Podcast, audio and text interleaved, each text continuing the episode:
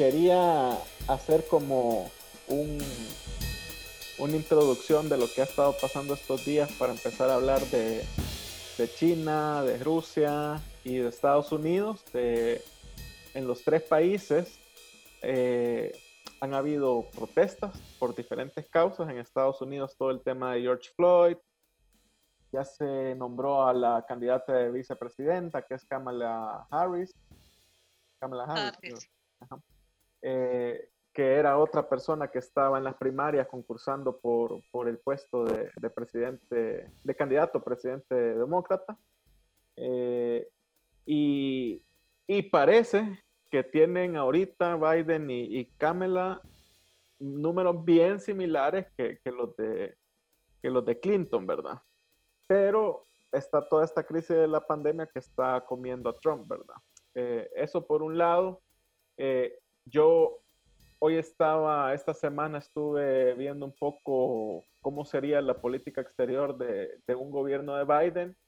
Eh, y lo que haría es regresar al status quo que tenía Obama, que tampoco era el mejor para, para el tema migratorio, por ejemplo. O sea, eh, tenía un apodo Obama que era eh, el deportador en jefe, que, que, básicamente hacía referencia a todas las deportaciones que hizo. ¿no? Y Biden tiene algo bien similar a, Trump, que no es en cuanto a política, sino que es en cuanto a estilo. Eh, no son gente de leer y de documentarse, sino que son gente más de, trato, de, oír, de discutir, o sea, de presencial.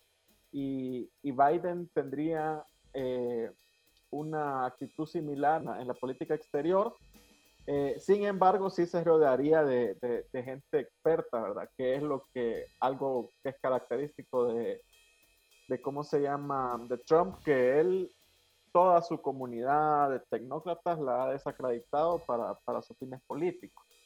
Ese por un lado con Estados Unidos, eh, con China también eh, sabemos que antes de la pandemia estaba todas las protestas de Hong Kong, donde se está rompiendo eh, un país, eh, dos, dos, eh, dos, leyes, algo así es la, no, no, sé cómo traducirlo en español, pero básicamente hace referencia a que es un solo país, pero Hong Kong y China tienen, tienen legislaciones diferentes porque sabemos que, que China, perdón, que Hong Kong fue colonia inglesa y heredó un sistema muy diferente al que tiene ahorita eh, China y que tiene más libertades eh, Hong Kong.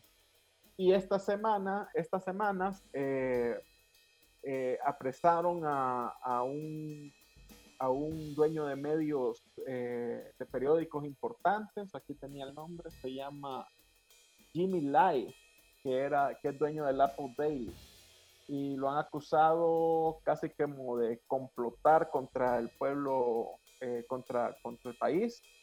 Ya lo soltaron en libertad condicional, eh, pero se armó una que, que, es otro paso más para el autoritarismo de China que se está comiendo a Hong Kong. Y el otro punto creo que importante es que eh, en el caso de Rusia, bueno, Rusia es bien interesante el caso porque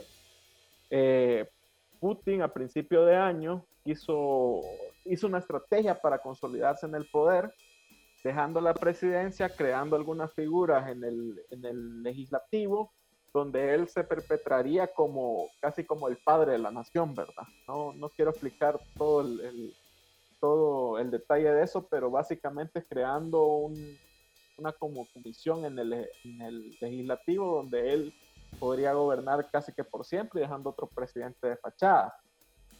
Y eh, por la pandemia se aplazaron, creo que están programadas para noviembre. Ahorita Putin tiene una popularidad muy baja y explota eh, el conflicto en Belarus, eh, que, en Bielorrusia creo que, se dice correctamente en español. Rusia Blanca. ¿Ah? Rusia Blanca. que, eh, básicamente se hicieron elecciones, tienen un, le apodan el último dictador a Lukashenko, Alexander Lukashenko, que lleva 26 años en el poder y que es el único país que se parece a lo que era la Unión Soviética antes. El 80% de, su economía está centrada en, el gobierno eh, y, nunca tuvo una reforma democrática. Entonces hubieron elecciones eh, donde básicamente hay un fraude terrible. La persona que era eh, la opositora, que era la esposa el que iba a ir para el presidente, creo que se llama Svetlana, eh, eh, pero él fue apresado porque iba de candidato y al terminar las elecciones, ella tuvo que huir, se tuvo que, exiliar en, Lituania, creo que está. Así que ha habido una, serie de revueltas en, en, Bielorrusia de parte de la población pidiendo que, bueno, pidiendo elecciones transparentes, pero también pidiendo la destitución de Lukashenko y creo que esto pasó casi el mismo día que, Putin anunció su, famosa eh, vacuna. Y, y fue bien curioso que fue el mismo día, porque eh, Putin tiene una relación bien simbiótica con, bueno, Rusia tiene una relación bien simbiótica con Bielorrusia, pero no necesariamente son hermanitos de quererse, ¿verdad? Bien, bien similar a lo que pasa con, con China y con Corea del Norte, ¿verdad? Rusia le proporciona a Bielorrusia, por ejemplo, eh, gasolina barata, que Bielorrusia la vende a Europa. Y, pero también Lukashenko ha estado jugando con la OTAN, ha estado jugando con Rusia, ha estado así, ¿verdad? Entonces, así esos tres países que al final determinan qué va a pasar en todo el mundo. y era la introducción que quería dar para, para empezar a hablar de eso. Menos mal que la introducción vos. Seguimos hablando con Celia Medrano sobre aspectos de la geopolítica pandémica y aterrizando en temas de la agenda nacional como las elecciones, el populismo y el militarismo. Esta conversación fue grabada el 23 de agosto y a pesar que han cambiado mucho las cosas, lo conversado sigue más vigente que antes.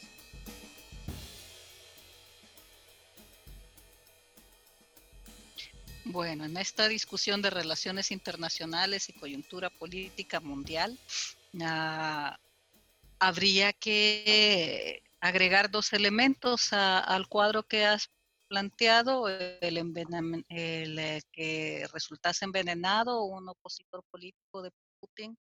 Eh, es una tradición en, en este tipo de, de conspiraciones que, que, sale a la luz nuevamente.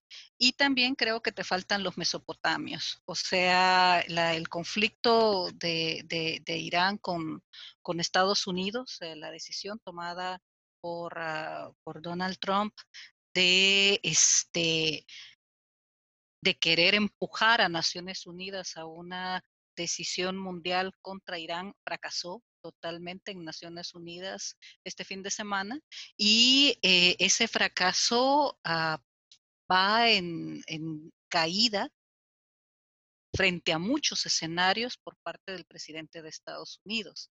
En teorías de conspiración, si bien es cierto, podamos pensar de que eh, pudiese ser una exageración el plantear de que eh, Putin ah, influyó en las elecciones para que el presidente Donald Trump ah, ganara eh, eh, la presidencia de los Estados Unidos, sí es indiscutible prácticamente cómo le ha convenido a China, a Estados Unidos y a otra correlación no estadounidense, no a favor de los Estados Unidos, el que Donald Trump haya sido el presidente de ese país durante los últimos cuatro años. Los costos de eso para los mismos Estados Unidos eh, todavía no pueden uh, dimensionarse eh, a partir de una serie de errores y desaciertos en política exterior en donde Estados Unidos se peleó con todos. No hubo con quien no se peleara los Estados Unidos del Mundial, incluso con sus más cercanos aliados. creo que dentro de el marco que has planteado, Armando, habría que hablar desde América Latina. No es lo más importante.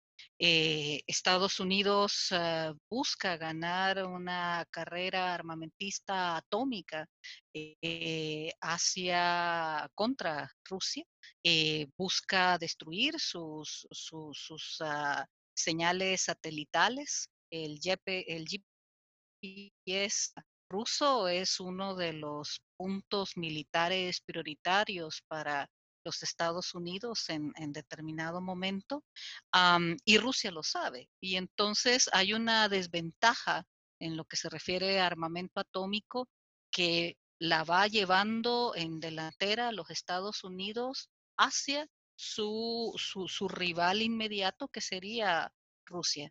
Pero Rusia estaría apostando a ganarle una confrontación armada a Estados Unidos en su terreno porque a eso sí Estados Unidos le tiene miedo. Estados Unidos pelea con todo el mundo, hace guerras en todo el mundo, pero no en su propia casa. Es eh, tener a, a, mano de tiro, tener a, a, posibilidad de llevarle la guerra a Estados Unidos en su territorio, en su propia casa. Para eso necesita América Latina. Y por eso países como los nuestros están en medio de esa confrontación. No somos países importantes geopolíticamente, comercialmente hablando, pero en esa, en esa pelea, China, eh, Estados Unidos, Rusia, sí nos, sí nos mira con atención. Venezuela está pidiendo la presencia de barcos militares, de buques militares rusos a partir de este escenario político militar. Y creo que ahí es donde hay que ver eh, la correlación de nuevos imperios y la ventaja de, de China en medio de una pandemia que nos diezmó a todos. Y aunque también, sin caer en fantasías, eh, esa es difícil uh, suponer de que eh, eh, la pandemia fue fabricada, creada artificialmente con un objetivo geopolítico, así tenemos que decir de que si bien China sufrió el primer golpe, lo ha superado y tiene una ventaja comercial significativa contra todos los demás en este momento. Y eso va llevando una correlación en donde Estados Unidos ahí sí está perdiendo la, la batalla.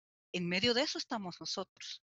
En medio de esos paisitos, un acercamiento de China al Salvador, un presidente Bukele cercano al presidente Trump al punto de no cuestionarle su política antimigratoria, aunque afecte y dañe a migrantes salvadoreños en Estados Unidos, pero que no deja una relación que sus predecesores dejaron sentada, que fue la apertura de relaciones comerciales y diplomáticas con los chinos. Una herencia del Frente Farabundo Martí a última hora, un poco antes de que dejara de ser eh, gobierno, que Bukele no ha refutado, no ha criticado y por el contrario la ha seguido creo que son los elementos que, que tenemos que revisar al panorama que, que, estás planteando. Trump hasta ahora eh, está solo. No debemos cometer el error de dar por hecho de que va en retirada. Las elecciones pasadas, la mayoría votó por eh, Hillary Clinton, pero el presidente es uh, Donald Trump. Eso deja unas correlaciones a partir del sistema de, eh, elecciones, de selección eh, eh, en Estados Unidos, que es capaz de que la decisión final no la tome la mayoría, porque no es voto directo.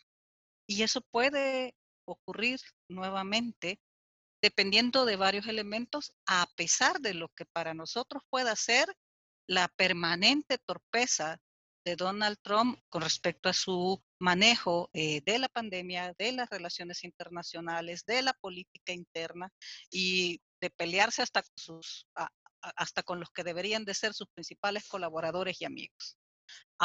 sin embargo, eh, pudiéramos tener eh, el escenario de cuatro años más de gobierno de Donald Trump y nadie está anticipándolo o aparentemente preparándose para ello.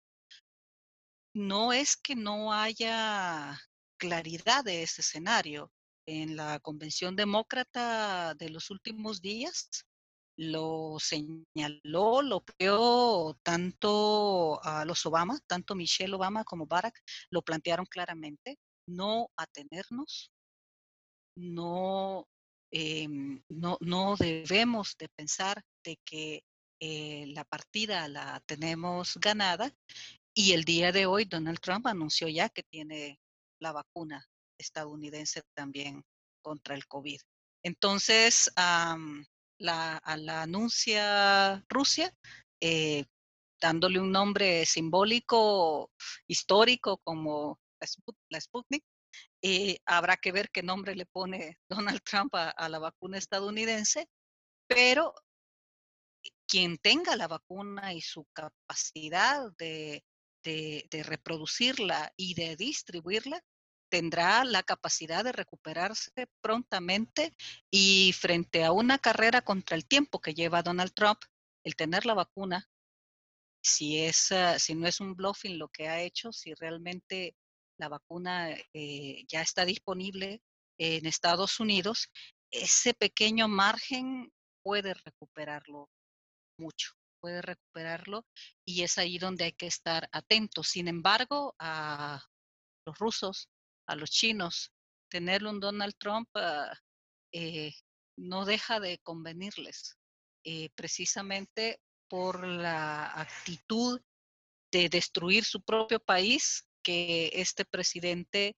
persevera a partir de una visión muy sesgada, y muy obtusa de, cuál, de cómo entiende los intereses de los estadounidenses, mm, que no, las, no los ve más allá sus propios intereses. Y ahí hay que ver, eh, vernos en, el espejo de, El Salvador. Las similitudes entre Nayib Bukele y, Donald Trump son, son increíbles.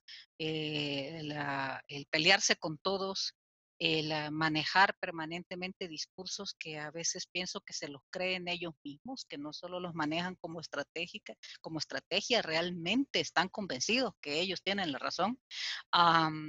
Eh, la capacidad de mentir de manera sistemática y reiterativa, el desprecio a la calidad técnica, a, estudiar, a formarse, a prepararse, a contar con apoyos especializados para la toma de decisiones y el creerse infalibles son características comunes a partir de considerar que tendrán para siempre el apoyo militar para sus acciones, tanto Bukele como, como Trump están equivocados en, esa valoración. Eh, en Estados Unidos, eh, altos jefes militares ah, han dicho claramente que no están de acuerdo en que eh, Fuerzas Armadas, el ejército, esté siendo utilizado para atacar a migrantes eh, en la frontera sur eh, México-estadounidense o para atacar afrodescendientes protestando eh, a partir de, los conatos de violencia que se han dado por, acciones policiales racistas contra, contra miembros de esa comunidad. también acá, Bukele utiliza a los militares para evitar una protesta eh, localizada de una comunidad que le está llegando el agua contaminada por supuestas algas en su servicio público de agua potable, eh, lo que hizo fue mandar militares a, controlar la zona de los tanques de agua donde, donde aparentemente era el origen del problema. Un mes después, sucede el 9 de febrero, eh, quiere imponerse y tomarse la Asamblea Legislativa claramente con la intencionalidad de imponerse políticamente ante otro órgano del Estado, un mes después se genera la mayor crisis de aglomeración de personas al convocarlas a una distribución de dinero ya en medio de la pandemia y no ha pasado un mes en donde no suceda algo de trascendencia a partir de, de, las acciones populistas de este gobierno, donde el ejército eh, es el factor común en todo ello. Ese es el punto que, que tendríamos que revisar. En medio de, de lo que es El Salvador, Centroamérica, que vuelvo a insistir, no tenemos un valor particular comercial eh, ni de mayor relevancia en términos geopolíticos, pero estamos en medio de una confrontación donde comercialmente, políticamente y militarmente China y, y, Rusia y también la Unión Europea tendrían interés de tener sus bases, de tener, su, de tener algunos controles en el patrio trasero de los Estados Unidos. Y eso sí, quien lo tenga, tiene un, elemento a su favor. Vuelvo a plantear que Estados Unidos uh, hace guerras en todos lados, pero la guerra en su propia casa no le gusta. Y es allí donde pueden tener una ventaja en medio de una carrera armamentista eh, atómica que efectivamente nos puede destruir a todos. Eh, quizás algunas cosas que de lo que platica usted me he acordado. Eh, de China específicamente, que ellos tienen una política exterior que es la nueva ruta de la seda, que es una cooperación sin condiciones, pero lo que hacen es eh, puertos, o sea, ellos arman toda la infraestructura para, para posicionarse en un país, ¿verdad? Y, y, eso tiene que ver mucho con la distribución comercial, ¿verdad? Eh, eh, esa es una cosa y, no olvidemos también un elemento que se me había escapado, es que en China hay campos de concentración actualmente eh, contra una población que es musulmana y son campos de concentración muy parecidos a, la, Alemania nazi, ¿verdad? Y es un tema que, que, no se toca, que se toca a nivel internacional muy, muy blando, por decirlo así, y, y, y es preocupante. También otro elemento con, con, se me había olvidado lo del envenenamiento de, eh, del contrario de Putin, eh, pero hay otro elemento también que, que, se me olvidó mencionar, es que es buena señal para los demócratas en el sentido de que se ve que Trump está afligido eh, porque hubo un intento de, de quitar eh, financiamiento al, al, correo estadounidense, porque muchos van a votar por correo. Allá, allá hay un sistema que, que es eh, permitido, que es, que es posible hacerlo así, y hay mucha preocupación eh, de Trump de que mucha gente vote así eh, porque está, está complicada las elecciones, pues. Pero eh, parece que en el Congreso estadounidense sí hay eh, eh, como una visión bipartidista que deben de financiar el correo para que esto no suceda. ¿Por qué? Porque hay muchos republicanos cuando decimos Estados Unidos, nosotros pensamos un país, pero la verdad es que son casi que 50 países unidos por una cosita, ¿verdad? Entonces, hay intereses locales en cada estado donde republicanos también tienen interés de que la gente pueda votar por correo. Inclusive en muchos estados hay republicanos que ya están quitando su apoyo a Trump, ¿verdad?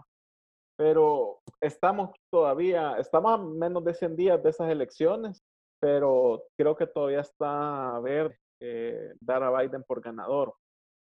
A mí lo que me preocupa es que si estos países, estos tres países son autoritarios, eso le da una permisión a otros países a hacerlo.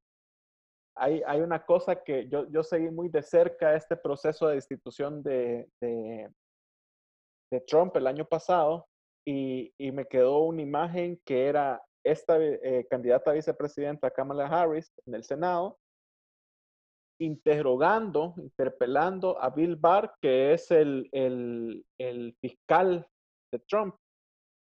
Bueno, el fiscal general de, de, de, Estados Unidos, pero el fiscal de Trump, ¿verdad? Y allá la figura del fiscal la apunta el presidente, no es como acá. Y y me recordó por la interpelación también del ministro eh, de Defensa, que cuando le preguntaban a, yo no, no, le voy a ser sincero, no vi casi nada en vivo de, la interpelación del ministro de Defensa, pero lo que vi después me recordó esa imagen que, Kamala Harris le preguntaba cosas y Bill Barr tartamudeaba, no contestaba, se hacía loco. Y pasó algo bien similar eh, esta semana con, con, el ministro de Defensa. Y ha habido toda una un intento comunicacional de, de ponerlo, posicionarlo como héroe y que fue una cosa muy política, pero creo que es importante eh, hablar también de lo que pasó esta semana en El Salvador, porque si los poderes del mundo no, no están vigilantes, por decirlo así, y son permisivos, y, y también eh, vimos, eh, yo estaba viendo este, este, este reportaje del Faro, donde hay una, una grabación que hicieron tras el 9F, donde el gobierno se reúne con, con el cuerpo diplomáticas. Con, con el cuerpo diplomático y muy pocos fueron, fueron fuertes. Y creo que eso tiene consecuencias, ¿verdad? Creo que eso tiene consecuencias porque no frenó lo que tuvo que haber frenado lo que, lo que ha hecho Bukele en los, en, los siguientes meses que, que, pasaron de este año. Y creo que ahorita es tiempo todavía de, de, de corregir para el país. Es importante la interpelación, pero yo creo que es más importante la presión de, de, otros gobiernos a través de sus representantes diplomáticos y creo que mucho tiene que estar atado a la cooperación. Pero hablamos de una cooperación de China, por ejemplo, que no tiene un estándar de derechos humanos. Estamos terminando un milenio que a saber si va a haber otro paquete. Si gana Biden, ¿cómo vendría la cooperación de USAID, verdad? ¿Qué condiciones tendría? ¿Cómo va a ser la cooperación de la Unión Europea? Yo creo que en este, en este tipo de casos tienen que ser muy estrictos en, en, poner condiciones para que no pasen estos abusos, porque al final es un país sin dinero este. O sea, es un país que no tenía dinero y si tenía algo se lo acabaron. Y, y va a depender mucho de cooperación internacional. Y está todo este tema de, de vacuna y estas cosas, ¿verdad? Que yo entiendo que quien va a distribuir y quien va a, a hacer la vacuna eh, que tienen la capacidad es Argentina y México, ¿verdad? No sé cómo está, creo que OMS eh, designó a la Argentina y México para, para encargarse de la distribución en, Latinoamérica, a excepción de Brasil, pero eso va a pasar mucho después que, el primer mundo sea vacunado, ¿verdad? No sé si, si, voy a abrir polémica contigo con, una serie de elementos. Em, Sí, es temprano aún para dar por hecho eh, el triunfo de, Biden con, Harris. y hay que tomar algunos elementos con respecto a la fórmula presidencial eh, del Partido Demócrata. Eh, realmente lo que sí era seguro era una reelección de Donald Trump. Lo que vino a dar el traste con esa certeza fue el COVID-19 y el manejo equivocado que Donald Trump hizo con respecto a la pandemia que ha causado más de 100 mil muertos eh, en, Estados Unidos. esto debemos eh, de verlo con, diferentes luces. Ah, hay que reconocer que Biden no tiene el carisma de Obama. Ah, hay que reconocer que no se caracteriza por un liderazgo carismático se supone que la entrada en dupla de Kamala Harris sustituiría eh, o compensaría ese vacío y tendrías una, una fórmula en donde el estudioso, el, eh, el, calculador, el prudente sería Biden en la presidencia y la que impregnaría mayor pasión con respecto a temas agenda en Estados Unidos, la lucha LGTBIQ, eh, la lucha afrodescendiente de la comunidad afrodescendiente afroamericana, la, lucha de, la población migrante, entre otras, eh, sería, sería ella. Allí, a eso le está apostando Estados Unidos, eh, el, Partido Demócrata. otras figuras estarían detrás. lo que sí ha logrado, lo que sí han logrado los demócratas es ah, proyectar o es claro que están apostando a proyectar unidad pese a serias uh, diferencias este, con, con, con, Bernie Sanders, con Alejandro Ocasio Ortiz, eh, entre otros. O sea, los demócratas eh, también tienen su propia pelea interna entre los poderes empresariales que sostienen y pagan las fórmulas presidenciales y aquellos que se les ha calificado por ser la izquierda demócrata, eh, que tienen una agenda mucho más inclusiva y, confrontativa con el mismo sistema en el que se reproduce el Partido eh, Demócrata. Y, ahí tienes eh, puntos neutros, uh, no neutros en posicionamiento, sino que en cómo se juegan entre, entre esas diferentes fisuras, eh, Nancy Pelosi, por ejemplo, y, otros actores. Eso es algo que arrastra, arrastra a los demócratas, les costó la, la, elección de Hillary Clinton eh, en las elecciones pasadas y ahí pude, podríamos hacer también un, una, un espejo, pudiéramos tratar de, proyectarnos eh, en ese espejo en el caso del Salvador. Varias veces he sostenido que la fortaleza de, del presidente Bukele y el grupo que lo sustenta, el grupo que está detrás de él, creo que es un grave error pensar en Bukele. Eh, y pensar en la inmadurez de Bukele, en el espontaneísmo, populismo de Bukele. Bukele es la figura que han puesto al frente. Eh, detrás de Bukele hay una Riaza Chicas, eh, el director actual de la Policía Nacional Civil. Detrás de Bukele hay fuerzas tanto de lo que fue el FMLN y lo que fue Arena y ahora Gana, que son poderes fácticos vinculados con criminalidad organizada y corrupción que vuelvo a plantear, eh, más de lo mismo, solo que en la figura de un presidente, entre comillas, millennial, eh, y que nos distrae con uh, cadenas nacionales de dos horas, en donde no nos dice nada, pero sí están tomando decisiones y no necesariamente Bukele es quien las toma, aunque la propaganda, la publicidad eh, se proyecte como que él de un tuit eh, ordena una decisión que todo su, su aparato gubernamental eh, obedece. Ah, no es así.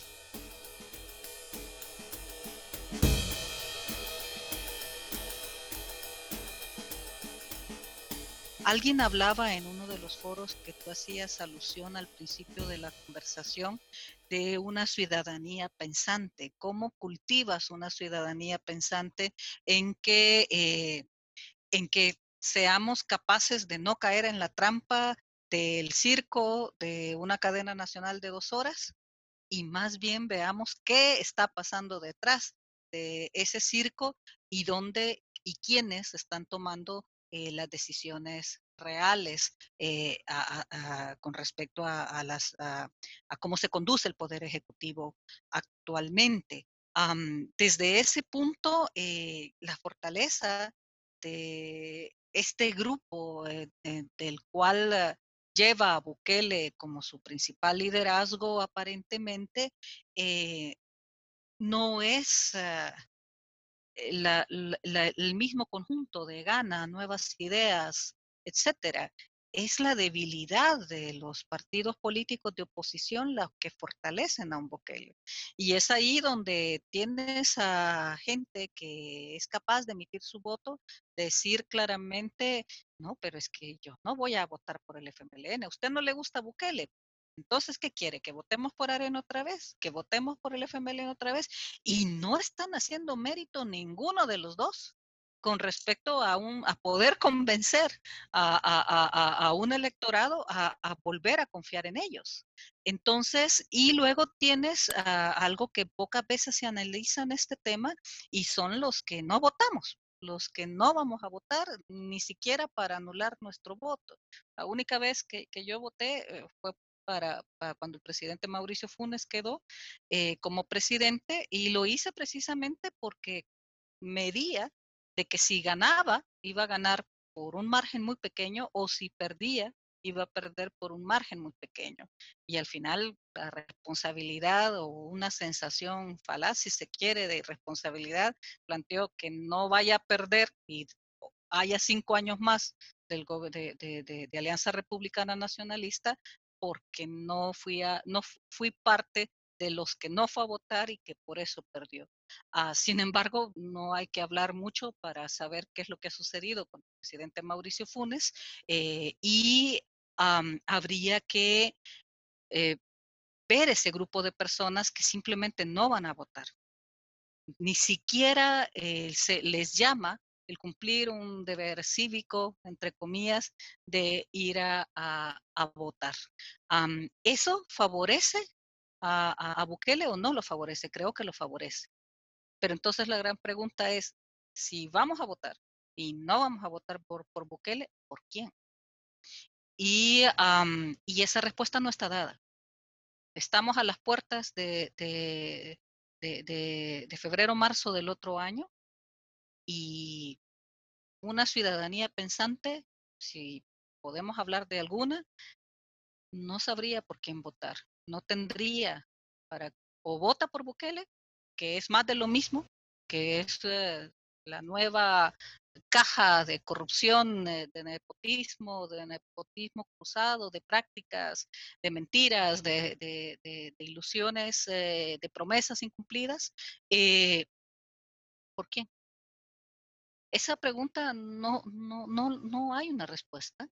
Y algunos nombres surgen, este, Johnny Wright, vamos, algunas, algunos rostros aparecen, pero no generan eh, esa confianza de que puedes romper una estructura, una práctica, todo un andamiaje eh, que recicla las ofertas políticas basadas en, mentiras y en ilusiones.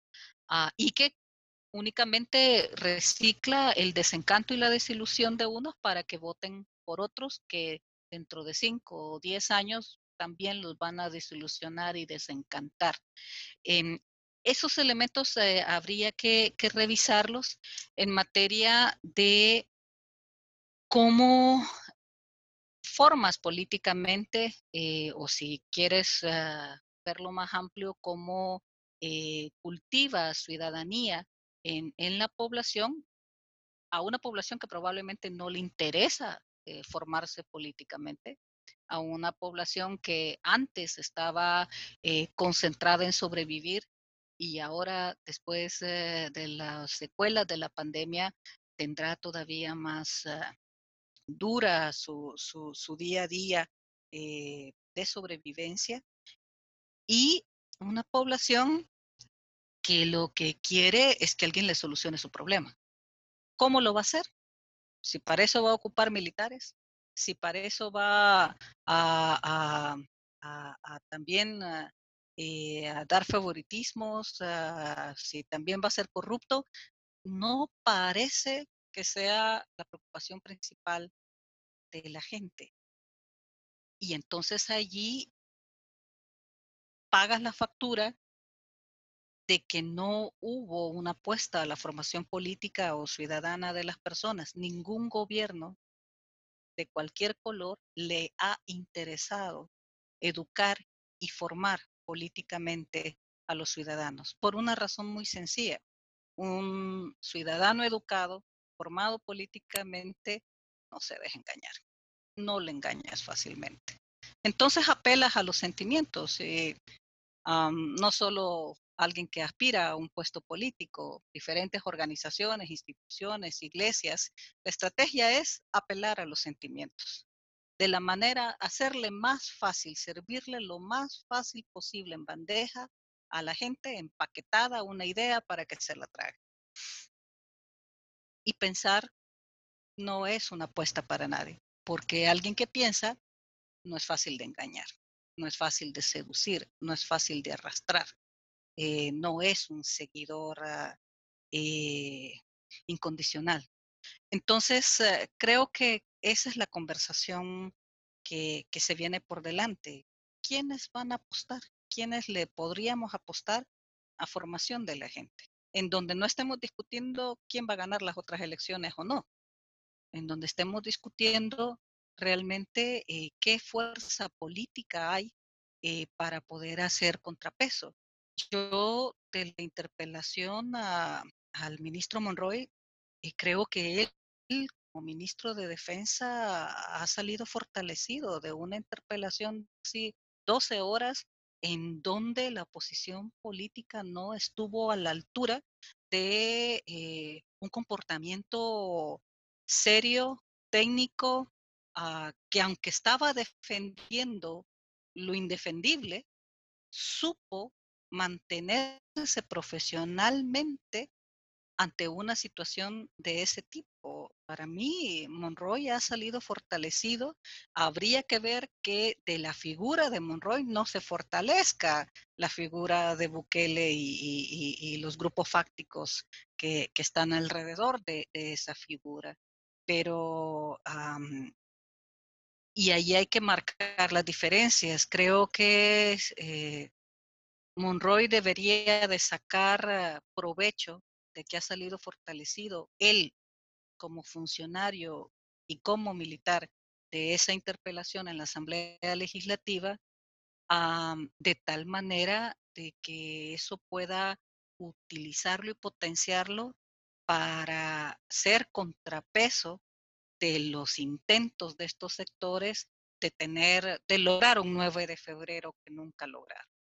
Eh, creo que, que, hay que saber diferenciar y no atacar necesariamente a todos los funcionarios de Bukele. La, ministra de Educación es una figura muy interesante, eh, Jania Varela. Em, por supuesto, está en el gobierno de Bukele, pero no arrastra la estupidez que caracteriza a otros funcionarios de Bukele y habría que seleccionar un poco con quién te vas a pelear. Y es eh, lo que la posición política, al menos la que está representada en la Asamblea Legislativa, no sabe distinguir con inteligencia. Pan, Dios y fusil, ¿verdad? es lo que le gusta a la gente oír. Yo he planteado en, otros espacios que estamos en un escenario de remilitarización de la política o el militarismo como ideología en donde nuevamente eh, los protagonizan e invaden todos los escenarios sociales, económicos de un país, pero la práctica militarista de imponerse políticamente, al contrario, a través de la fuerza militar. Eso es lo que quiso hacer Bukele. Y he leído el artículo del Faro, que es un condensado de varios artículos que estuvieron generando cuando se dio el 9 de febrero, y, creo que, que, que si bien es cierto, a algunos cercanos a Bukele quisieron manejar esto como marketing político, que eso no nos distraiga de ver con claridad que lo que se abrió el 9 de febrero fue la intencionalidad de estos grupos de imponerse militarmente ante todo opositor político. Eso es lo que pasó el 9 de febrero y por eso es grave lo que ha sucedido. Por eso las representaciones diplomáticas se alarmaron frente a esa situación, pero eh, la agenda Bukele no ha descartado un 9 de febrero y estaremos siempre en riesgo de cualquier otra fecha en donde lo vuelve a intentar. Quiso hacerlo a través de la pandemia. El, ah, el sacar a militares para que decidan si una señora que salió a comprar comida o comprar medicinas a la calle rompiendo la cuarentena domiciliar, iba a un centro de cuarentena de castigo durante 40 días o se regresaba a su casa, eran designadas por militares dentro de delegaciones policiales. era la agenda de Bukele que no había logrado el 9 de febrero. Controlarlo todo, controlar a todos, es la agenda de él a través de la fuerza policial, a través de la fuerza militar. Hay algo que casi no, no hemos visto eh, en la lluvia de tweets que, que, suelen pasar cuando se da un, un, evento como la interpelación del ministro Monroy, que fue un, un Twitter eh, de la cuenta oficial del director de la Policía Nacional Civil respondiéndole a unas declaraciones al general ah, Vargas, ah, ahora diputado de Arena. Le dice en su mensaje, usted nos vendió a nosotros, nos canjeó, negoció con nosotros, con las fuerzas militares, nos vendió eh, en, en los acuerdos de paz.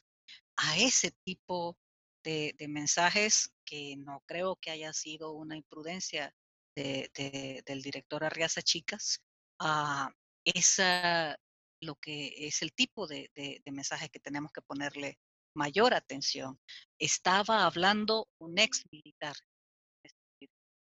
no estaba hablando un director de la, una policía civil surgida después de los acuerdos no, estoy de acuerdo, la, la, la decisión también de, yo, yo, me, yo me imaginaba en las urnas donde me toque con mascarilla y todo y decidiendo por quién votar, si tengo claro que, no va a ser ni por nuevas ideas, ni por, ni por, ¿cómo se llama? Ni por algún partido afín. Eh, pero la decisión difícil es, y entonces a quién, a quién le voy a dar el voto, ¿verdad? Eh, y ahí es donde creo que, que, ha habido un intento mucho de, de resaltar algunas figuras, eh, esta diputada Cristina, por ejemplo, eh, pero yo siempre tengo mis reservas pues con, con, dos partidos que estuvieron en el gobierno 30 años y, y, terminamos en esto, ¿verdad? y, y, no me gustan mucho las figuras, las, las idolatren personas porque eh, me, me, genera suspicacia a mí, ¿verdad? Y, y, he pensado, ¿y qué tal los nuevos partidos? Johnny Wright, eh, ¿cuál es la agenda de ellos también? Pues yo, yo no conozco eh, una agenda política así como la tiene la nueva izquierda en, en Estados Unidos, que tiene claro cuál es la agenda de, de, de la izquierda estadounidense, ¿verdad? Que, que es esa izquierda que, que está dentro del Partido Demócrata. Ellos tienen una agenda bien clara. Entonces, yo no veo una nueva fuerza política con, con, una agenda clara de lo que quiere hacer y que no se base también en figuras, ¿verdad? Eh, y, ese es un mal, creo que, que, que de nuestro país. Eh, estoy de acuerdo, eh, no sé qué tan fortalecido salió Monroy, Merino Monroy, pero, pero estoy de acuerdo que, que no salió golpeado como, como muchos esperaban, ¿verdad? Y, también el fiscal jugó un papel importante ahí, donde él ya retrocede y dice, yo no veo ningún delito consumado. Eh, y a mí me ha interesado mucho esta historia de, Bielorrusia, no solo por el tema de, la relación con Rusia, sino que me, dejó pensando a mí eh, que, que, también es una estrategia de, de Bukele, de, su grupo, de un plan B también, o sea, es eh, cuando yo pierda la popularidad, mi opción es el militarismo y es la militarización de, del país, ¿verdad? Porque así es como se está sosteniendo ahorita, eh, ¿cómo se llama? Eh, Putin. Así es, y, y ya pidió esfuerzos a Rusia. O sea, ya pidió que Rusia interviniera militarmente, ¿verdad? Bien parecido a lo que, a lo que hizo hace años en Crimea. Ya lo pidió. Entonces, eh, quizás mis, mis, mis ideas han ido rondando por eso, que se están preparando para, como un plan B, eh, para instaurar, usted mencionaba también en otro espacio, eh, y yo había olvidado eso, que, que, las gobernaciones habían apuntado a militares, eh, Bukele apuntó a militares, un año no, no había apuntado gobernaciones, eh, y, y, es importante tomar nota que, que, militares están siendo designados, militares en funciones eh, están siendo designados a puestos que tendrían que tener civiles. Así que como que no nos estamos dando cuenta, ¿verdad?, de, lo preocupante que sería tener una, un, país nuevamente militarizado porque se generan abusos. Yo quizás eh, no, no fue con militares, pero cuando terminó la, la, la, cuarentena, andaba trabajando y le comenté un incidente que tuve que me pareció curioso, donde eh, se nos acerca un, policía sin ONI a preguntar qué andábamos haciendo, ¿verdad? No tenía nada, no, estaba identificado. Y yo la verdad es que sentí una gran desconfianza y desde entonces tengo una gran desconfianza con la policía. Entonces, eh, solo me imagino al nivel que podemos llegar con una policía y una fuerza armada con, con un despliegue eh, en el país muy grande, con puestos claves y con un respaldo del gobierno a cambio de que respalden el gobierno cuando no, cuando no goce de popularidad. Yo sí me temo algún tipo de intento de, de golpe de Estado si las cosas van, van mal para Bukele, por ejemplo, en elecciones. Eh, había un tweet que yo hasta lo apunté, aquí lo tenía apuntado, que me llamó la atención, que decía, si el pueblo salvadoreño no lo saca patadas el 28 de febrero, ya no sé qué se necesitará para que entendamos. Entonces, e, eso, esos son claros mensajes para mí de, de, que, de que en su mente se imagina otras vías que no son las vías democráticas, ¿verdad? No ha echado mano nuevamente de, lo que intentó también el 9 de febrero, que es una insurrección eh, del pueblo reconocida constitucionalmente. Es una interpretación errónea de, la constitución en ese sentido, pero eh, el llamarte a, a, seguidores, a sindicatos que siguen al ministro de Trabajo actual desde su época de sindicalista manchado con, historias eh, muy inquietantes sobre corrupción eh, sindical, ah, genera una, una nube de supuesto apoyo popular. Eh, ¿Qué insurrección se, se, hace con, con, apoyo de policías y militares, con, con los policías y los militares apoyando a los insurrectos, a los que se están insurreccionando. O sea, eh, es, es, es, es, clara la, la manipulación, pero eh, también se dio en la interpelación de Monroy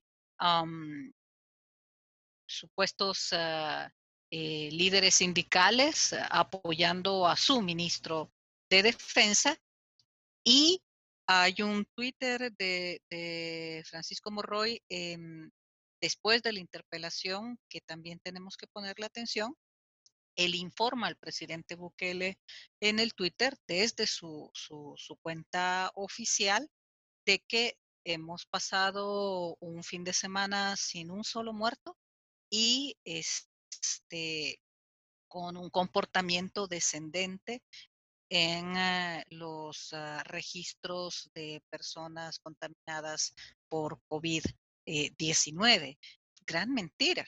Ah, una gran mentira. Está muy claro de que los, ah, las fuentes oficiales, los registros oficiales relacionados con COVID no lo ve nadie y probablemente ni siquiera los están llevando de manera ordenada, centralizada, homologada por las diferentes carteras gubernamentales. Lo que sí es cierto es de que frente a la apertura económica eh, de acción, de actividad económica, no hay una apertura económica, hay una apertura a actividades económicas eh, este, productivas en el país ante la apertura de actividades económicas a partir de, este lunes 24 de agosto, em, las estadísticas no hay que ser, no hay que tener, eh, no, hay que ser, eh, tener premoniciones para saber de que el viernes nos van a estar anunciando el dispare de cifras de contaminación de COVID-19 que únicamente lo que han hecho es acumular los registros todos estos días para poder lanzar la ilusión de que tenemos que encerrarnos nuevamente. En la persistencia de lograr un 9 de febrero tarde o temprano. Y, y en el caso de los homicidios, ah, también eh, eh, poco a poco van ah, evidenciándose más hechos que permiten tener una indicios ah, de que hay una, un acuerdo con, actores de crimen organizado eh, protagonizados, llevados directamente por funcionarios del actual gobierno que están siguiendo la, herencia que, dejó el ex eh, ministro de Defensa, Munguía Payés, de negociar eh, el número de muertos en función de algún tipo de para grupos de criminalidad organizada que trascienden ya de grupos pandilleriles, ya no estamos hablando de, grupos juveniles en conflicto con la ley en, territorio, estamos hablando de criminalidad organizada en la cual es partícipe actores importantes a alto nivel de, las estructuras estatales eh, y gubernamentales y este gobierno tampoco eh, es ajeno a ello. Entonces, allí es donde hay que revisar dónde la población tiene su límite. Has hablado del tema de remesas. Eh, la CEPAL eh, eh, y el Banco Central de Reserva coinciden en plantear de que los migrantes, los emigrantes en, Estados Unidos principalmente, han reducido el número de cantidad de dinero que envían a sus familiares a, a nuestros países a partir de la crisis, ah, pero no han dejado de mandar dinero en su mayoría. Entonces, eh, eh, otra vez tenemos un escenario en donde la conflictividad social eh, se ve ah, mermada a partir de que las poblaciones tienen solventadas sus necesidades básicas aunque no responda a ello a políticas claras, gubernamentales, estatales, de alivio a la pobreza o reducción de la pobreza. Nuestros índices de pobreza no son tan altos, no por ninguna política gubernamental, eh, es por el envío directo a familias eh, de, los salvadoreños y salvadoreñas que principalmente se encuentran en Estados Unidos ese punto hay que revisarlo porque eh, en, Honduras eh, se hizo famosa la semana pasada la imagen de la consigna ¿Dónde está el dinero? en uno de los puentes de mayor circulación de la capital. Era incluso noticia la imposibilidad que tenían las autoridades de borrar, el, de, borrar la, la, consigna. Y la plaza eh, en Guatemala ha retornado mucha menos presencia, tanto por COVID como también actores que en su momento apoyaron eh, la salida de, Otto Pérez Molina, no están ya en, una apuesta contra Jan Matei en Guatemala, pero eso no quiere decir de que en la plaza no pueda eh, resurgir una protesta visible eh, con fuerza político-social de muchos sectores. Aquí no. Aquí eh, nos ofendemos todos, escribimos cosas muy fuertes en Twitter, ah, pero no se está dando la salida de nadie a la calle eh, para visibilizar una indignación popular por los nuevos hechos de corrupción que ya son evidentes en este gobierno. Eso tiene muchas explicaciones, puede tener muchas explicaciones, pero em, ese no se está dando. En los, en los tres países, El Salvador está viviendo el mismo fenómeno, pero la indignación social, más bien las calles, las, ha las han tomado eh, grupos sindicales afines al gobierno, que apoyan al gobierno. El manejo de la insurrección, la bandera, eh, el grupo Bukele, no la banderan sectores indignados por la corrupción del grupo Bukele, por las mentiras del grupo Bukele, por los intentos golpistas del grupo Bukele.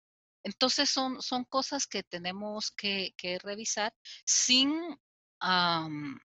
sin que se sufran hechos represivos, porque en algún momento una alta represión eh, contra sectores opositores eh, explicaba una merma de, de protesta social tampoco está sucediendo. Si bien es cierto, se ataca mucho a la prensa alternativa, al periodismo independiente y a muchos defensores de derechos humanos, no arrastramos un asesinato de una Berta Cáceres eh, en El Salvador en últimos años eh, recientes, aunque sí se han dado agresiones hacia defensores y defensoras de derechos humanos, ni tampoco arrastramos eh, hechos similares que se están dando en Guatemala o en Nicaragua, si, si vamos a hablar también de nuestro otro vecino o en México.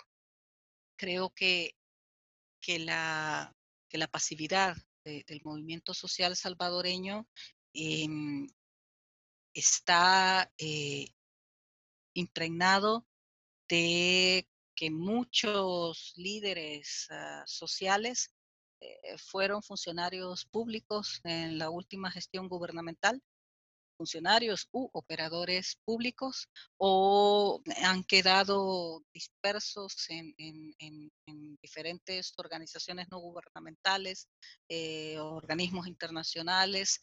Esos liderazgos eh, quedaron cooptados en ese marco. Y los nuevos liderazgos también están siendo cooptados. Tú hablabas de, la diputada Cristina Cornejo, eh, hija de, otra diputada del FMLN, este, creció en la cuna del FMLN y una diputada, una política joven, pero que arrastra eh, la formación ideologizada, partidarizada de un partido que no cambia, de, una fuerza política que no cambia.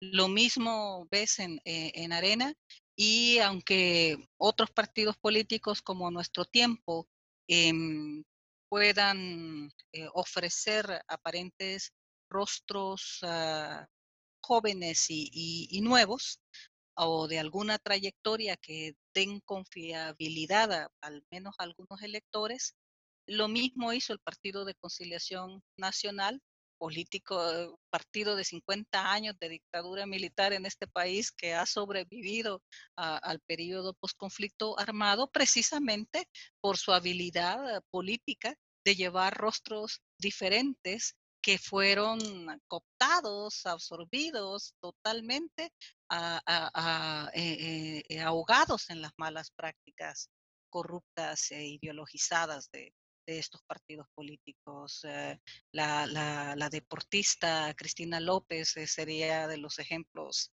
más dolorosos en, eh, ese sentido. Y, ¿Y qué nos dice? Que estas supuestas nuevas alternativas no, no arrastraran también, al igual que nuevas ideas, los viejos vicios. es con respecto al partido Vamos, yo, tendría muy poca credibilidad a, sus liderazgos principales. Eh, ah, el, empresario que, encabeza eh, este partido, eh, muy reconocido en Washington, D.C., yo, yo no voy a olvidar que hacía donaciones al consulado de El Salvador en Washington, de tamales empaquetados, de de, salvacolas eh, eh, enlatadas para que se distribuyeran al, público que llegaba al consulado por servicios consulares. Em, y, eh, los empaquetados estaban vencidos. Entonces, como autoridad consular le reclamamos una vez, le dijimos, oiga, esto está vencido, no podemos estarle dando a un niño salvadoreño que está en el consulado esperando su pasaporte una, una salvacola con fecha de vencimiento el mes pasado. Y su respuesta fue que era algo regalado. O sea, que, estaba regalando y que no le hiciéramos caso a, la fecha de caducidad, que eso era una formalidad por cumplir normas comerciales estrictamente, que el producto se mantenía eh, que, que, ¿por qué estábamos reclamándole algo que él regalaba? eh, deshaciéndose del producto vencido o con fecha de caducidad vencida a, costa otra vez de, la diáspora de, los emigrantes salvadoreños en, eh, el área. Entonces, alguien que piensa y actúa así no merece mayor respeto por mi parte. Ojalá haya sido una experiencia aislada en ese sentido, pero para mí es inevitable traducir ese recuerdo a, poca credibilidad a una oferta electoral diferente desde, desde ese partido político y habría que, ver, eh, ese, es, escarbar en los diferentes liderazgos que quieren manejarse, aún en las diputaciones independientes que, ya están surgiendo. Ah, pienso de que, de que quizás haya que revisar si esa estructura que damos por sentada eh, e intocable de tomar decisiones a través de partidos políticos no sería realmente la que ha caducado en sí y habría que pensar en, otras formas de, hacer política que yo tampoco me la he inventado ni se me ocurre cuál pueda ser en estos momentos, pero ah, todavía estamos encajonados en que cambiar eh, los escenarios políticos en el país depende todavía de elecciones a través de partidos políticos quizás eso es lo que realmente haya que, cuestionar al final de cuentas.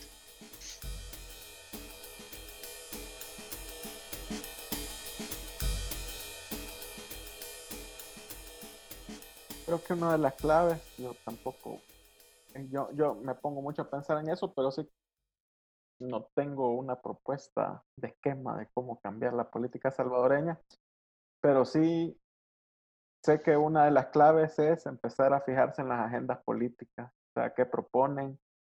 Eh, básicamente empezar a, fijarse más en la propuesta que en la persona. Pero no hay propuesta, ningún partido político está proponiendo nada. está de moda apelar a los sentimientos, apelar a denostar al otro y convencerte a ti que yo soy diferente al otro.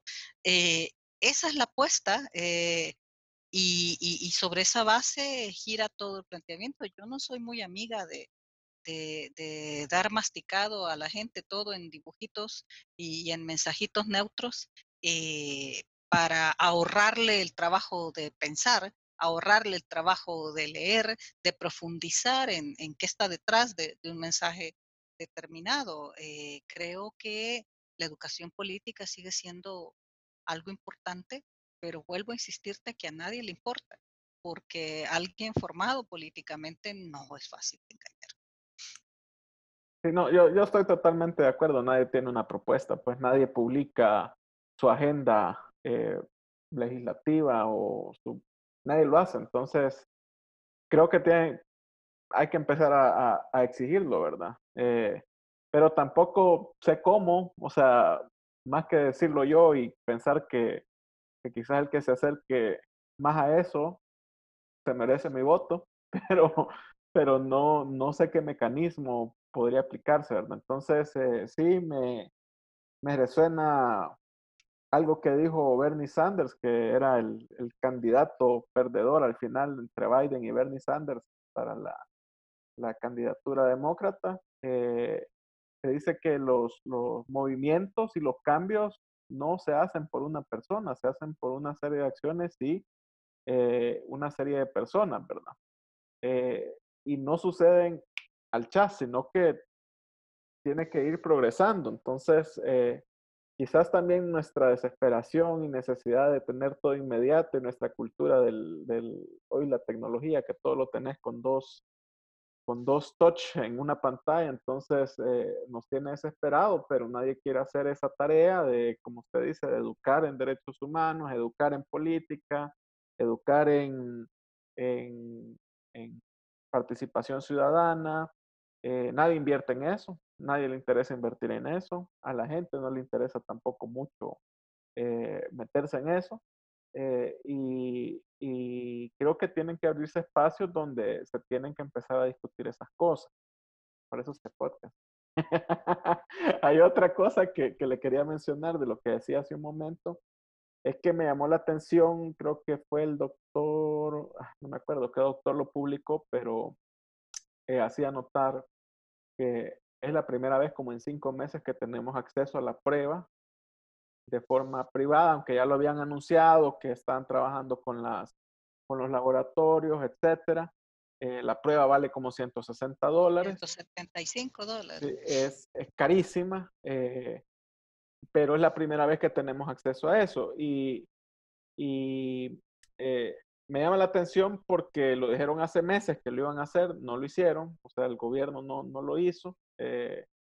y, y después este, este discurso de, de, bajar la, que ha bajado la estadística, dice Bukele que gracias a Dios, yo creo que es gracias que la gente también usa mascarilla y la verdad que las estadísticas del gobierno no son muy confiables, no son nada confiables.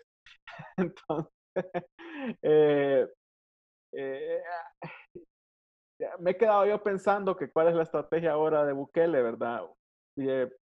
No había pensado yo en, la, lo que usted menciona, que se va a disparar, se va a disparar porque se va a disparar, eso, eso es claro, pues. Eh, eh, y, es otra excusa para volver a intentar eh, esta cuarentena especial, la cuarentena estricta, la cuarentena con combo, que tiene días de no mencionar la cuarentena así, que, que a mí también me ha llamado la atención.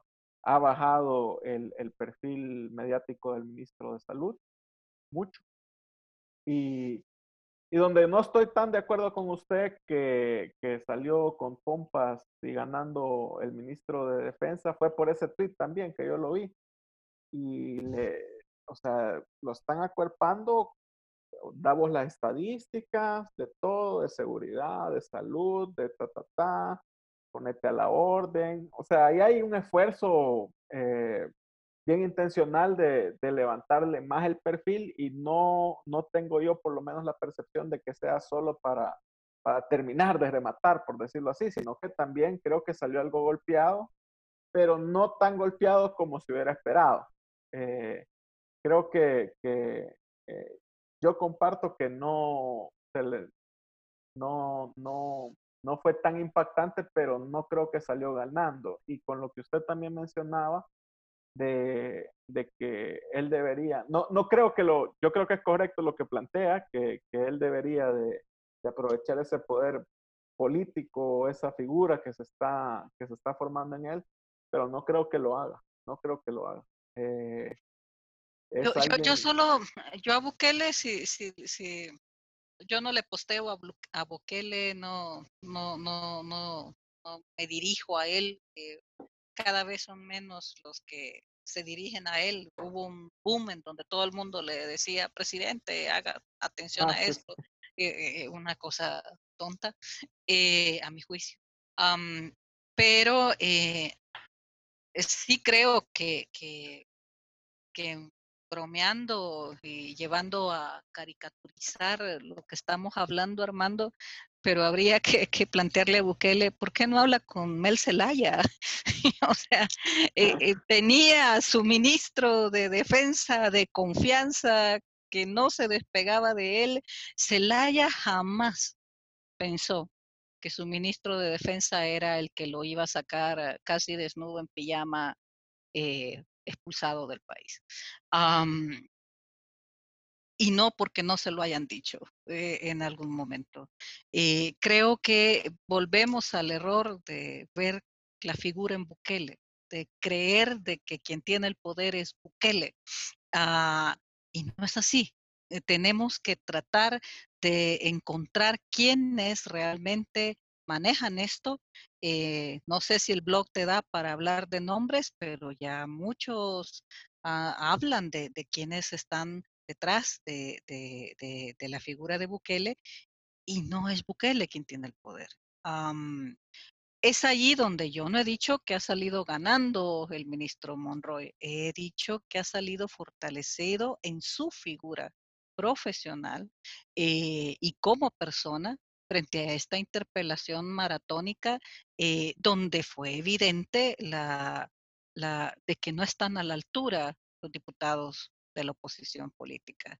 Em, no fueron capaces de aprovechar esta interpelación con mayor inteligencia y eso fortaleció la figura de un personaje que no perdió los estribos, que se mantuvo firme en planteamientos pese a, yo no le llamaría ataques, tampoco estoy de acuerdo que lo atacaron y lo agredieron eh, durante la interpelación, em, pero supo mantenerse eh, muy a la altura de, la situación como personaje.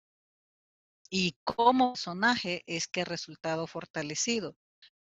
Es ahí donde en lugar de continuar atacándole a él como personaje, no a la estructura que era capaz de llegar a tomarse militarmente la Asamblea Legislativa, eh, poder lanzar el mensaje de que tiene que ser una figura clave para que no vuelva a hacerse eso.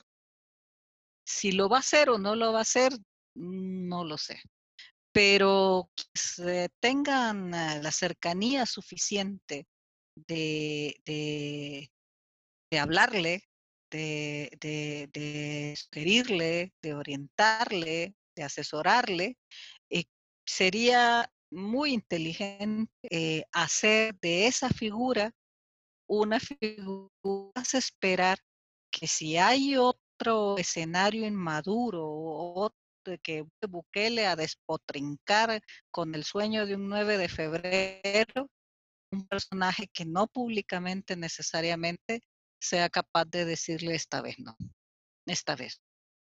Eh, Es ahí donde no solo puedes ver la Fuerza Armada personificada en Monroy, yo pienso que los militares eh, de, trayectoria, los militares que han estudiado, los militares que eh, vivieron el golpe de la negociación de los acuerdos de paz como institución fue la más ah, de las instituciones ah, más negociadas eh, en ese marco son no ven a un liderazgo de, de, de Monroy deben de verlo como no lo deben de ver con respeto, así como tampoco veían con respeto a, a Munguía Payés. Eh, creo que se nos olvida que toda esa estructura es mucho más allá que la obediencia a, un presidente, que tampoco lo deben de ver con respeto, ah, y que no estarían, a mi juicio, en la disposición de volver a hacer una acción en donde a la larga terminaran canjeados como terminaron como institución en las negociaciones de, los acuerdos de paz. Y todavía hay muchos militares en el escenario, dentro de la estructura, eh, que vivieron eso. Y no estoy hablando de, Mauricio Vargas, no estoy hablando de, de, los que ahora están en la palestra política o son decanos de, de, una, de universidades privadas. Eh, estoy hablando de, la estructura militar de la Fuerza Armada. Es eso lo que yo creo que, hay que hacer, em, que se podría, y, no veo a, a un Monroy totalmente plegado a, a, la figura de un Bukele. Esa es la ilusión que se nos quiere vender. Eh, yo apostaría a, después de verlo en la interpelación, de haberlo visto en su desempeño en la interpelación, que más bien ah, habría que buscar que él fuera una figura clave, disuasiva al otro intento de, 9 de febrero. Hay un punto que toca que, es muy cierto, que la estructura de la Fuerza Armada no es un ministro, todo bajo la orden del ministro, ¿verdad? Es, eh, es una estructura compleja que, tiene sus propias características y como en todos lugares, todas las instituciones hay diferentes puntos de vista y me imagino que no todo, no, no es un punto de vista homogéneo de todos los militares, pues, de, lo que está sucediendo. Pero no tenemos mucho elemento porque ahí también hay mucha disciplina de, de, de, parte de, los militares de interiorizar esas discusiones, por decirlo así. Eh, pero claramente tienen que haber ciertos conflictos adentro de la Fuerza Armada por lo que ha estado sucediendo, ¿verdad? Ahí no me queda duda, pero tampoco creo que tengamos elementos, eh, como lo digo, insights o fuentes que, que, que, nos aclaren un poco más de lo que, de lo que debe, estar, puede estar sucediendo dentro de las discusiones de, de esas esferas de poder, ¿verdad? Que al final el militar, ahí es cierto, no responde un, presidente, el militar responde al militar. Así de sencillo, ¿verdad?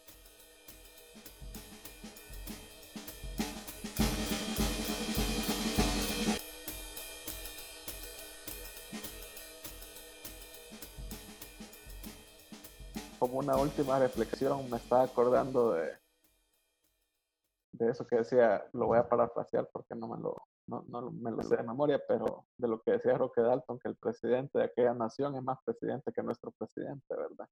Y creo que ahí es... Lo dijo. creo que ahí es donde, donde, donde toma mucha toma mucha importancia el inicio de la práctica de, lo, de los países que están en el poder ahorita del mundo, ¿verdad? Que son esa, esa triada que, que no se pone, que, están peleados, pues.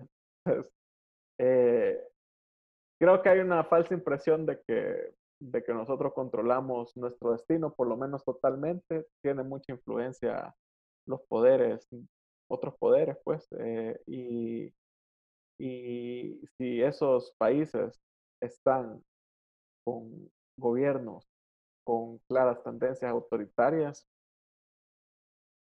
estos países sufren más, pues.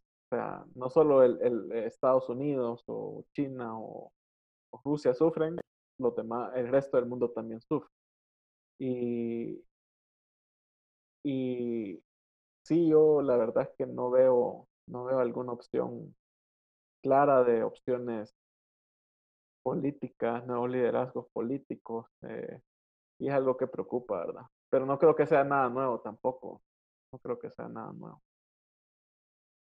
Yo sí creo que, que, que el, gane de Mauricio Funes fue una, una ilusión muy fuerte. Em, yo no esperaba cambios inmediatos eh, eh, y, muy profundos de, de, de, de, Mauricio Funes como presidente pero sí reconozco que no me esperaba que fuera más de lo mismo. O sea, si tú me hubieras preguntado en, en, en, eh, en, hace 10 años, cuando se estaba celebrando en, e, en el redondel Más Ferrer eh, que Funes había ganado la presidencia, si, si a mí me hubiera dicho va a terminar eh, huyendo de asilado político de Daniel Ortega en Nicaragua para evadir una, un proceso por corrupción millonario eh, en El Salvador, yo quizás te hubiera insultado y no como seguidora de, de, Funes incondicional, simplemente eh, ah, alguien me lo dijo en su momento cuando yo le cuestionaba un poco el perfil de Funes, su melogamía, su, su, pedantería, que no era un, personaje de izquierda. Y me lo resumió y me dijo, Celia, con tal que no robe. Lo, dijo así. Entonces yo al final dije, sí, al menos este no va a robar. Entonces, ah, pienso de que, de que e, esa esa desilusión permanente de, la gente en las opciones electorales sigue siendo eh, la cantera de que otros que son iguales o peores lleguen apelando a, la mediocridad, la corrupción, la incapacidad de los otros que, ya estuvieron al poder tarde o temprano, a, a Bukele se le cobrará la factura también. Será en las elecciones que vienen eh, dentro de cuatro años más, eh, em llegará el momento porque no, no ha dado signos de que, de que marque la diferencia.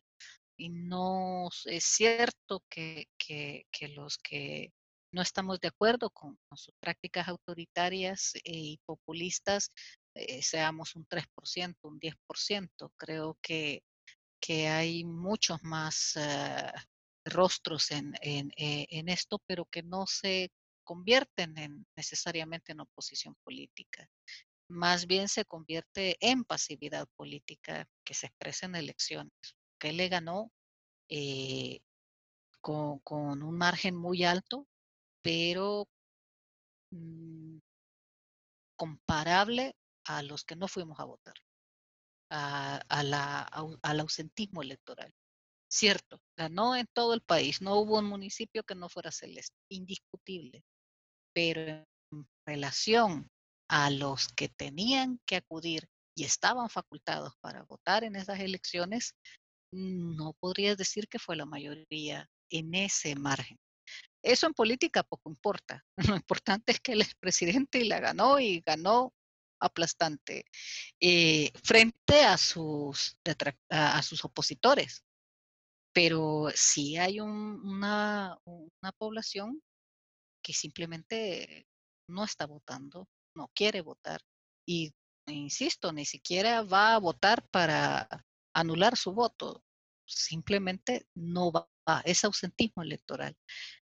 Hay que ver si, la, si para estas elecciones la fórmula que, que, que ha pervivido durante 30 años de que mientras más votan, eso favorece más a una corriente de derecha mientras menos votan, eso favorece más a una corriente o a una opción de izquierda o que se titule como tal.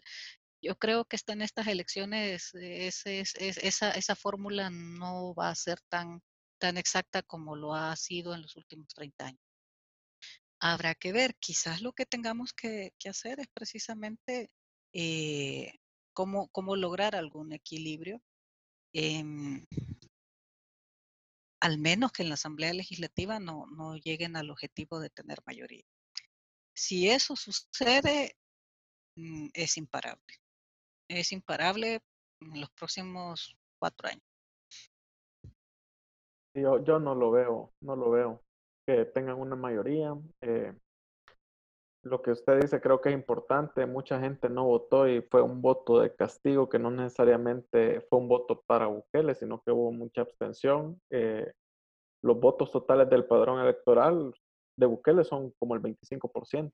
Eh, y yo lo he dicho un par de veces también, que al final ganó con 60 mil 60 mil votos menos de los que, de los que obtuvo Sancho Serén.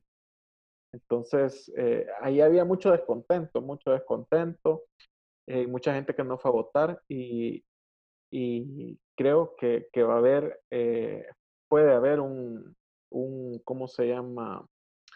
Eh, un incremento en la gente que vota, no necesariamente apoyando a otro partido, sino que imponiendo ese voto de castigo, ¿verdad? Porque creo que hay mucha gente que está está inconforme, que como usted dice, obviamente no es el 3%. Eh, y, y, tampoco hay que ser ilusos que, que, no van a tener una buena bancada. Pues Nuevas Ideas va a tener una buena bancada, pero depende cómo se la juegue, porque si son así de imprudentes, eh, vimos el caso este del, del diputado suplente de, de Suecia y Callejas que va para, para una diputación, eh, que, que, el tipo disparando en el aire, pues por lo menos tenés que tener tres, tres, eh, tres términos en la asamblea para empezar a disparar. No puedes disparar antes de, de ser, eh, de ser diputado.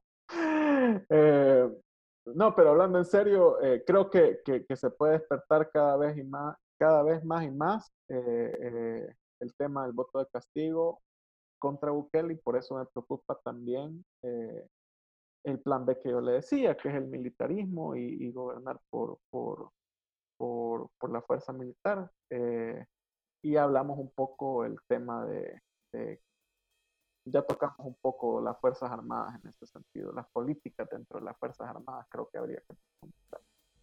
Así que yo sé que es tarde, nuevamente quedamos pendientes de la plática de migración y niñez, aunque esa siempre es vigente, entonces me deja tranquilo. porque eso siempre va a ser un, bueno, va a ser un tema y, siempre va a ser problemas que, que, se dan en eso. Y en una semana la vuelvo a invitar y, hablamos de migración y niñez, porque creo que es importante hablar de, eso, especialmente que para mí se viene una ola migratoria y, y me preocupa y también la situación de la niñez en el país está, está muy golpeada. Vimos, quizás para cerrar eh, este dato que me pareció alarmante de, niñas embarazadas durante, durante este periodo, eh, de niñas de 10 a 14 años, eh, pero no, no, recuerdo bien el, dato, pero había incrementado exponencialmente. Y, no es solo eso, ¿verdad? Es, el tema de niñez en general. Usted tocó en el foro de esta semana eh, la instrumentalización de la niñez para, fines políticos y, hay que hablar también lo que pasó en el ISMA eh, con los contagios, etcétera, etcétera, etcétera, etcétera. O sea, temas preocupantes, la agenda es muy amplia y no se acaba. Así que le agradezco. Dejo una, dejo un aperitivo en, en, la bandeja para provocarte y que no me des largas con la invitación que estás haciendo.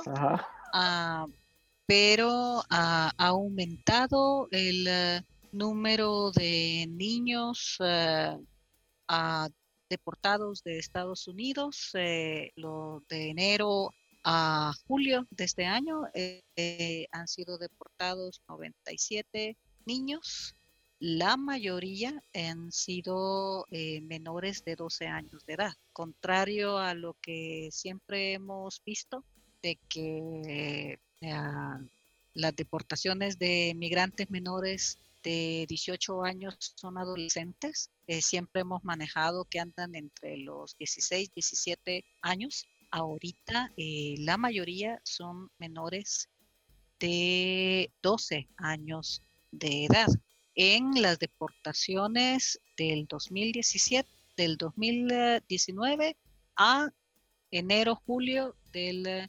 2020. Y hemos eh, duplicado el número de deportaciones de menores de 18 años desde Estados Unidos en relación a lo que va hasta julio del 2020 con respecto a todo el año registrado en el 2019, solo para darte un panorama y contrario a México. Las deportaciones de México de menores de 18 años de edad ah, se llegaron a los 1.300 en el 2019 hasta julio de este año eh, no llegan ni siquiera a, los 70 deportados, deportados. Es claro de que las deportaciones están siendo, están viniendo desde los Estados Unidos. Tenemos una plática pendiente este año con Celia, Migración y Niñez. Y no hemos podido reunirnos todavía.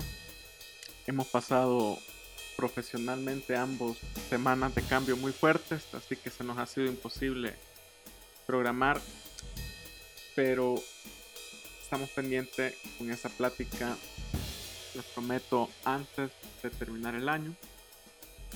Y gracias nuevamente por su tiempo, gracias a Celia, gracias a ustedes por escuchar. Suscríbanse, suscríbanse, ya estamos en todas las plataformas, en Apple Podcast, en Stitcher, en Spotify, en el de, en el de Google, en todas, ya, ya estoy en todas. Así que suscríbanse. Chao.